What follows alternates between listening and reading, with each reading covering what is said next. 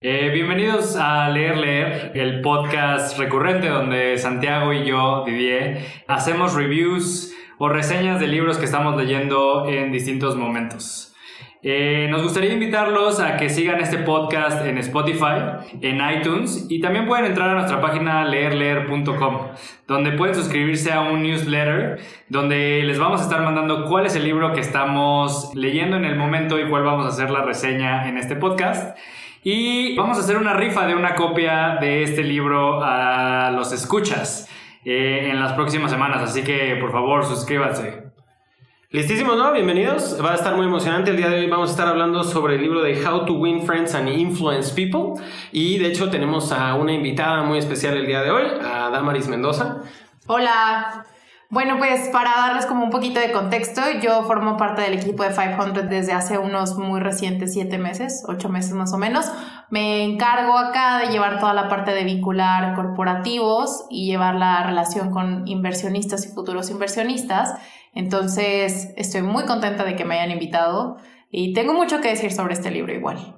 Listísimo, pues vamos a platicar de How to Win Friends and Influence People. Eh, creo que lo primero que deberíamos de hacer es contar un poquito de por qué leímos este libro y cómo lo leímos, porque creo que está bastante interesante.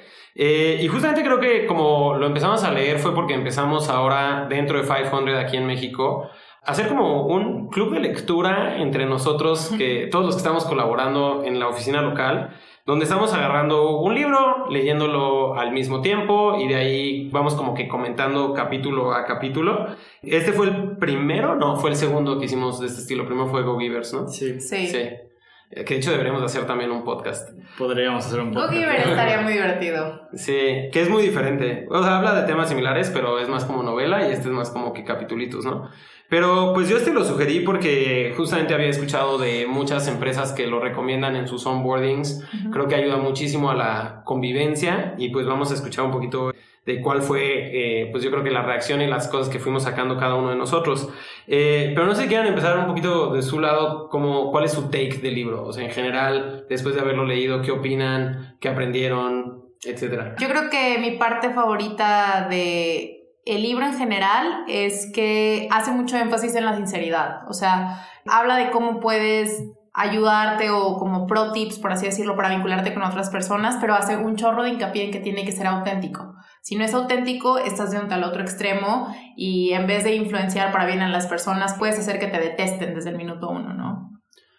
Creo que en mi perspectiva me gustó el libro en el sentido de que te da un modelo, un framework para tratar con las personas. Creo que en el día a día, independientemente de nuestro trabajo, pues ah, empezamos a hacer este foco o esta como visión muy cercana de cómo estamos interactuando en nuestro mundo y nos olvidamos de ciertos principios que nos ayudan a ser amigos y conocer gente nueva, ¿no? Que no está en nuestro contexto. Entonces esto a mí me gustó mucho porque entonces hoy yo, eh, que llevo ya unos años en este mundo de emprendimiento, pues como que sé tratar con la gente que está en mi sector, ¿no? Pero fuera de eso, creo que ya perdí un poquito el hilo o digamos que la experiencia para hacer amigos fuera de eso y esto me ha ayudado mucho a tener pues ese modelito de cómo acercarme a la gente, cómo platicar con ellos, eh, cómo escucharlos. Eh, y ahorita daré como cuál es como el capítulo que más me gustó y creo que es lo más interesante, ¿no? O sea, cuando piensas en libros estás pensando cosas tal vez muy técnicas, cosas de historia, una novela, pero creo que estos libros te regresan a tener la capacidad de crear nuevas aptitudes dentro de tu persona. Claro, para mí esta fue la segunda o tercera vez que lo leía, una vez en audiolibro, luego una vez en físico y esta vez otra vez en físico. Y desde la primera vez como que fui muy escéptico, porque, pues, como dices, es un tema, un título que de repente suena como muy pragmático y como que todos deberíamos de saberlo, ¿no? Pero igual para los que no lo conozcan, es un libro como bien como histórico, ¿no? Tiene 80 años de que lo escribió Carnegie, desde el principio te platica como la historia de que empezó primero dando cursos y luego el libro y ha sido como que todo este movimiento un poquito de entender que quizá sales de la escuela, prepa, universidad y no forzosamente te dieron los soft skills para aprender a lidiar con gente y aprender a cómo entender pues cuáles son las mejores maneras a veces de iniciar una relación o incluso de continuar en una, ¿no? habiendo dicho eso, como siempre, y seguro vamos a platicar un poquito de eso, pues también tiene ciertas áreas de oportunidad, tiene algunas partes que quizás son más fáciles de aplicar que otras, y bueno, a, mí una vez más me gustó, ahora justo el libro al principio te da unas reglas, ¿no? Donde dice que lo leas dos veces, que después de cada capítulo lo trates de reflexionar, incluso te mencionan como que deberías de tener ahí como que la copia del libro siempre cerca porque se te olvida y pues lo debes de volver a aplicar. Y para mí es cierto, o sea, cada, de, cada una de las tres veces que he tenido la interacción con este libro, ¿cómo es que no me acordaba de esto? ¿Cómo es que no lo he aplicado en mi vida en el día a día? Entonces, pues no, eh, a mí me, me, encantó, como siempre. eh, pero bueno, oigan, me gustaría, o sea, como el, la estructura del, del, libro, como les decía ahorita, tiene como que estos eh, cuatro partes diferentes donde en cada una te va dando como diferentes eh, consejos y aproximaciones que puedes implementar en el, en el, día a día para, pues obviamente como lo dice el título, pues hacer amigos e influenciar a personas. Me gustaría, pues obviamente, digo, recomendándole a la gente que, que lo lea y no nada más escuche este podcast, pero me gustaría escuchar, eh, pues cuál fue la parte que para ustedes les pareció como más interesante o algún ejemplo de algo que ahora hayan implementado después de leer el libro y que digas como, ah, sí, eso está buenísimo. Eh, son tres partes, cuatro partes, perdón. Este, a mí las que más me funcionaron fueron específicamente un capítulo que te motiva a que sonrías más, ¿no? Y esto lo platicamos eh, cuando nosotros estábamos discutiendo el libro internamente como equipo. Y me gustó mucho, sí, por el hecho de que tal vez yo no soy la persona que sonríe todo el tiempo, pero lo que en realidad me motivó todavía como a apreciar más este libro eh, fue que justamente a partir de este Sonríe más me di cuenta de que los resultados de aplicar este libro se pueden ver casi casi que inmediatamente, ¿no? No es algo que te tienes que aprender y que tienes que experimentarlo un poquito o perfeccionarlo para lograr tener un cambio, pero simplemente yo probando un poquito lo que te motiva el libro a hacer que es sonreírle a cualquier persona ya sea en el lobby de tu edificio, en los pasillos, en la calle, pues cambia totalmente tu percepción del día porque también recibes una sonrisa de regreso y eso te hace estar más abierto a todas las demás lecciones que están en el libro. ¿Por qué? Porque te pone en una posición donde tú te vuelves más un espectador que un protagonista, ¿no?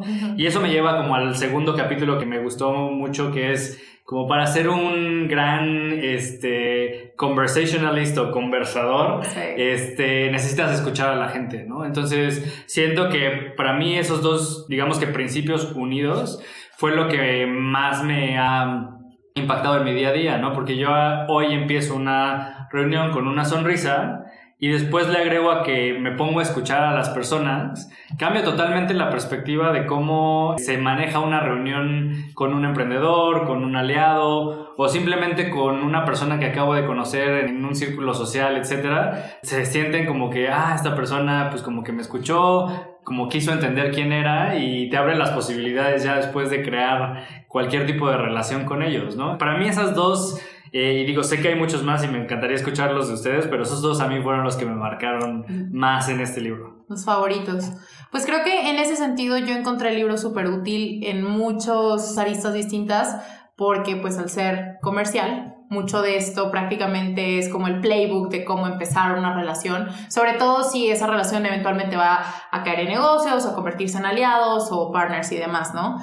Entonces, en ese sentido, mi capítulo favorito está en la segunda parte, en la parte del medio, y es, si mal no recuerdo, el capítulo 3 que hace énfasis en recordar el nombre el nombre de la persona, ¿no? Que es bien difícil, ¿no? Es súper complicado, sobre todo tú lo sabes perfecto, reuniones back to back, eh, recordar ahí en el correo, oye, ¿con quién voy a hablar? Es de tal empresa, etcétera, etcétera. Pero eso de verdad hace toda la diferencia, como decías, cuando empiezas la conversación, ¿no? Y además creo yo que al ser auténticos, combinarlo con el, interés genuino, tan simple como aprenderte el nombre de esta persona con la que vas a hablar, ya estás entrando en ventaja, ¿sabes? De alguna forma. Porque ya sabe que tienes interés, ya te diste, entre comillas, por así decirlo, la tarea de mostrar que estás llegando a esa reunión con la mayor disponibilidad y apertura de escuchar, entender y estar, ponerte en los zapatos del otro, por así decirlo.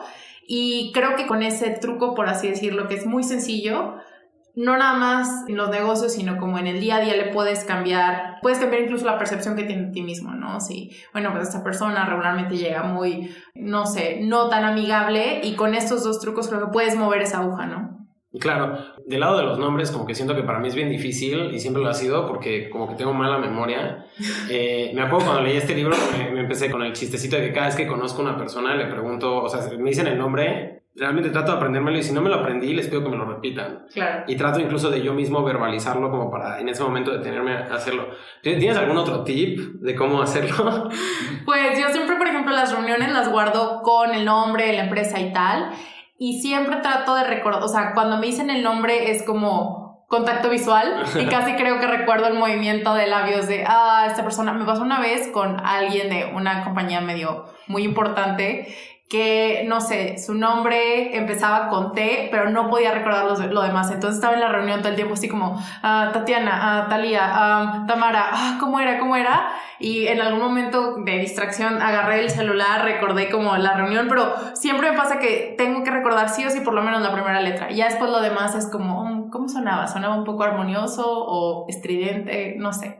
Pero, pero sí, totalmente. Buenísimo. Yo como que hay dos o tres partes del libro que me impactan mucho, ¿no? Eh, desde el mero principio, en la primera parte, te hablan mucho de cómo es que esas relaciones donde todo el tiempo estás como que criticando, diciendo cosas negativas, o estás como que tratando de hablar de ti mismo, como que tiene todas estas diferentes como situaciones donde empiezas a identificarlo, ¿no? Y yo me encuentro a mí mismo después de leer este libro y sobre todo cuando lo tienes fresco, que te das cuenta de que un buen de conversaciones son eso, ¿no? Es como yo, yo, yo, yo, yo, y la otra persona, yo, yo, yo, yo, yo, cuando realmente no hay esa interacción fuerte. Y creo que para mí esa como que es una parte muy bonita. Pensando un poquito solo para dar ejemplos un poco diferentes, otra parte que a mí me gustó mucho y que de hecho creo que tiene mucho que ver con la parte de hacer pitches y de tratar de compartir algo, tiene esta parte, tiene este capítulo que dice como que las películas lo hacen, la televisión lo hace porque tú no lo haces. Y es esta parte de que si quieres realmente como que dar un punto y que es fuerte, pues a veces tienes que ser dramático, tienes que contar una historia o tienes que generar y poner a las personas en cierta situación, ¿no? Entonces, para mí, que de repente pues me toca mucho estar como que tratando de evangelizar y compartir qué es esto del emprendimiento y otros temas, como que me doy cuenta de que realmente, o sea, pensar mucho en el storytelling y en cómo le ayudas a la gente a ponerse en tus zapatos, a veces incluso hasta generando esas situaciones, ¿no? O sea, de decir, oye, eh, esto es lo que hacemos, ¿no? Y, realmente como que en el proceso dramatizarlo como que ayuda muchísimo y, ayuda también a que las cosas no sean aburridas, ¿no? O sea, aparte de, de, cautivar y la segunda parte de este libro que no es solo hacer amigos, sino realmente cómo influenciar gente, pues de repente tener esas cosas bien pensadas donde dices, oye, te voy a, a generar una experiencia en la cual pues se te va a quedar grabado lo importante que es lo que te estoy tratando de comunicar. Y los marqueteros hacen mucho énfasis en eso, ¿no? En la experiencia más que el contenido per se. Porque al final, y creo que hay un dicho muy famoso al respecto, o sea, se te puede olvidar qué te dijeron, pero no cómo te hicieron sentir, ¿no? Claro. Oigan, pues me gustaría también como preguntar y platicar un poquito de, después de leer este libro, cómo impacta en el día a día en nuestro rol dentro de 500. Creo que es muy, muy interesante en el sentido que agrega unos guidelines más de interacción con los diferentes entes o las diferentes personas con las que convivimos en el día a día. Em, para mí definitivamente y pensando ahorita un poquito en todo lo que hemos leído, digo, hoy este esfuerzo es en formato de podcast, pero pensando un poquito en esos libros que hicimos review en video y hablando específicamente de los vallas, creo que a mí donde más me impacta es que me ayuda a quitarme vallas, ¿no? O sea, como que entro en una conversación con un framework mental de cómo llevar a cabo una conversación y entonces me quita muchas de estas cosas que yo tenía antes, ¿no? De tal vez llegar con una cara más de el inversionista que, al que le tienes que probar que sí, sí eres lo suficientemente bueno para, para que te den tu dinero. El inversionista duro. Ajá, el, el, inversionista duro. O simplemente esta parte de los nombres, ¿no? Decías ahorita como cuál es la forma en que como lo manejas para que no se te olviden. Al menos yo, y sé que no aplica en todos los escenarios, pero cuando estoy en reuniones con emprendedores que no conozco y llegan de repente cinco, sí les digo, chicos, hablo con un chorro de gente al día, por favor, si de repente les hago o les lo señalo para que me digan algo, nada más díganme su nombre un par de veces y se los prometo que me los aprendo. Y eso es súper bueno porque de repente te volteas y dices, dicen, sí, Rodrigo, yo llevo, soy sitio y hago nada, y entonces lo que preguntabas es esto, esto, esto. Entonces ya cuando empiezo a asimilar tecnología, Rodrigo, entonces ya como, Rodrigo, oye, ¿me puedes contar un poquito más de esto?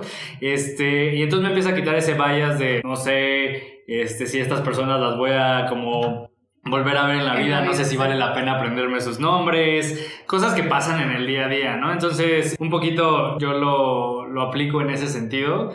Eh, pensando, hace rato estábamos buscando frases y pensando un poquito en Charlie Munger, él dice que para que seas una persona sabia deberías de tener muchos modelos mentales en tu cabeza, ¿no? Y siento que hoy tener a la mano algo como How to Win Friends and Influence People te da ese modelo mental más que debes de utilizar en ciertas situaciones de tu trabajo, ¿no?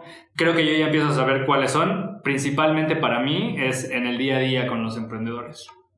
Mm, pues para mí, como ya les dije, es como un playbook. Creo que cualquier persona que está en un área de customer success o en un área comercial que tiene que tener contacto con una variedad amplísima de personas y y ejecutar ciertas cosas en, distintos niveles con cada una de ellas. Creo que deberían darle una revisada y tenerlo en sus escritorios como yo lo tengo, porque sí da un montón de valor. O sea, propone libros distintos como casos de aplicación, por así decirlo, y obviamente es, como dices, un framework, entonces no puedes aplicar todo parejo con todo el mundo, ¿no? Y creo que te ayuda también a entender muy bien cómo a discernir con quién va qué y eso es un montón de valor, ¿no? Porque de pronto uno no puede medir a todo el mundo con la misma vara. Eh, y en ese sentido creo que darle un par de vueltas es muy de, mucho de valor eh, para tomar este tipo de decisiones ya naturalmente, ¿no? Sin darle muchas pensadas. Está buenísimo. Oigan, pues suena como que le estamos aventando muchísimas flores al libro. Este, pues estoy seguro de que también tienen ciertas áreas de oportunidad. ¿Qué no les gustó del libro? ¿O qué creen que está así como que curiosón? Que dices, eh, I don't know. Ah, para mí, o sea, tiene a veces demasiados ejemplos. Hay capítulos que podrían haber sido media hoja, 100%. Y tiene algunos ejemplos que rayan en el machismo. Eh, es un libro viejito, se escribió hace 80 años, las cosas han cambiado un montón, espero. Y creo que sí habría como ejemplos que podríamos tener un poquito más frescos. Creo yo que hay una edición revisada después de esta y que tiene como ejemplos más actuales, por así decirlo, con lo que los que la gente más joven se podría identificar a lo mejor, porque te habla ejemplos de carbón, ferrocarriles, diarios, cuando los diarios, o sea, los periódicos eran como lo más top y creo, o sea, no porque no sean útiles, o sea, el ejemplo queda muy muy claro, pero tal vez podría ser difícil, sobre todo para las siguientes generaciones, como tratar de ser empáticos con eso, porque es una situación que seguramente solo han visto en las películas, ¿no? Sí, digo, yo estoy de acuerdo con eso. Estaba viendo aquí la edición que tenemos es de 1981, impresa en 1998. Entonces, si de repente alguien encuentra una más nueva y nos da, nos dice que los ejemplos están más actualizados eh, o arreglan esa situación, está muy bueno. Eh, la otra cosa que yo noto, y digo, como que es un arma de doble filo, es que o siento que algunos de los tips que te da, sobre todo si no los haces de manera genuina, que es un poco lo que decíamos al principio, eh, y realmente lo estás haciendo simplemente como por manipular, como que realmente, o sea, también te puede dar unos tips para hacer eso bien, este, pero creo que no deberías de hacer eso, ¿no? En general. O sea, por ejemplo, tiene un capítulo que, título del capítulo dice como dale un buen nombre al perro y se va a comportar bien y es como esta onda donde le crees una fama a la gente así como de que, oye, tú que siempre eres tan preocupado por los detalles, este, eh, me sorprende que esta vez se te pasó, ¿no? Y digo, como si haces eso de manera genuina y realmente esa persona es buena en eso y realmente se le pasó, como que pues quizá es una mejor manera que llegar y decir como, hey, ¿por qué no viste esto, no? Pero si lo utilizas como de manera no genuina con la intención de que de repente alguien haga lo que tú dices, pues creo que, digo, primero que nada creo que la gente lo va a ver y creo que vas a realmente pues perder un poquito ahí de reputación y de buena onda. Pero también creo que, o sea, creo que tienes que ver este libro con la óptica correcta de decir, oye, pues este es un libro que me va a dar como buenas prácticas de cómo compartarme y cómo relacionarme mejor. Y obviamente va a haber algunas cosas que, en las que tengo áreas de oportunidad y complementarlo con esto va a ser muy bueno.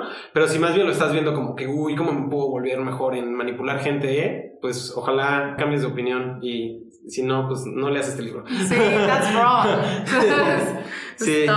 Eh, digo, incluso como un tema interesante alrededor de eso es que justo el siguiente libro que estamos leyendo como en 500 es un poquito como lo contrario, que es un libro que se llama, bueno, no, no, no solamente lo contrario, creo que al final, eh, incluso seguro cuando hagamos un podcast de ese vamos a poder ver que más bien como que se complementa y de alguna u otra manera eh, se llevan de la mano, pero hay que ver bien bien cómo, Ujú. que es el de Radical Candor, ¿no? Que es eh, pues no forzosamente es, no es como hacer enemigos y, no influenciar gente, al contrario, es como ser un buen manager y cómo ayudar a la gente con feedback muy honesto, pues da- ayudarles a, que, a guiarlos por el camino de poder ser mejores, ¿no? Y sin embargo, pues sí veo cómo es que este libro quizá está tratando de decirte cómo ser amigos y cómo en ciertos momentos dar de alguna manera más sutil o más adecuada algunas de estas cosas, cuando Radical Feedback te invita a decirlo de manera más directa. No sé qué opinan de eso.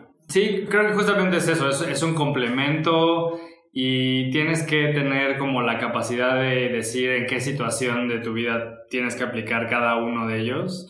Eh, creo que definitivamente para mí, al menos hablando ahorita de, este libro de How to Win Friends and Influence People, es un libro 100% de referencia. Nosotros lo leímos como más corridito, como novela, pero sí me imagino más un libro donde te enfrentas a ciertas situaciones de la vida y dices, ok, no pude entablar una relación con esta persona. ¿Por qué? Ok, entonces me voy a How to Win Friends and Influence People y trato de encontrar el capítulo que me da referencia a eso, ¿no? Y, y sí coincido que lo malo de, de tal vez del libro es que tiene demasiados ejemplos. Como tal vez yo lo utilizaría es que leería un ejemplo y si ese pequeño pedazo de consejo no me sirvió en una segunda interacción, regresaría al otro ejemplo que trae cada capítulo y lo utilizaría de diferentes formas, ¿no? Pero sí, es un poquito repetitivo a veces en, en esos ejemplos. Eh, y hay que saber cuándo usarlos y cuándo no. Y eso ya depende 100% de la persona, ¿no? Damaris, ¿algo que quieras agregar del libro? Pues no, creo que ya lo, o sea, esto viene después de una, de cada semana medio compartir qué habíamos pensado de eso y tal, entonces en ese sentido creo que coincido en que deberíamos tenerlos todos de referencia para ir a consultar, para revisarlo antes de la almohada y creo que algo que es bien interesante y que creo que no todos tenemos el hábito es revisitar ese tipo de, de, situaciones, ¿no? Cuando te das cuenta que no lograste algo, que pudiste haberlo perfeccionado, que sientes como que tú no estuviste on top of things, eh, echarle una lectura, echarle otra pensada y reflexionar, porque al final de cuentas estamos en un, o sea, todos estamos evolucionando en todo momento, ¿no? Vamos creciendo como personas y vamos aprendiendo y demás. Y creo que ese ejercicio de cuestionarte por qué no salieron las cosas como tú esperabas y tomar como un libro de referencia a How to Win Friends, eh, puede ser muy valioso para que no te vuelva a pasar o para que detectes ese tipo de situaciones antes de que estés como del lado perdedor, por así decirlo. Muy bien, pues digo, para cerrar, creo que la pregunta que queríamos eh, hacernos y ver la respuesta de cada uno es si lo recomendaríamos y si sí, a quién y en qué etapa. Eh, yo personalmente digo que sí, ¿no? Definitivamente creo que es un libro que si estás en un negocio donde estás relacionándote con muchas personas, creo que es una excelente lectura para, pues, como les decía, agregar algunos eh, puntos en las áreas donde veas que tienes más áreas de oportunidad y un libro de referencia para otros momentos. Creo que los, los startups que he escuchado que los utilizan como en el onboarding y otras cosas que fue parte de lo que nos inspiró a nosotros a leerlo, pues ahora me hace sentido un poco por qué. No, no sé si ustedes estén de acuerdo o tengan un punto de vista diferente. Yo sí lo recomendaría si lo usan para el bien.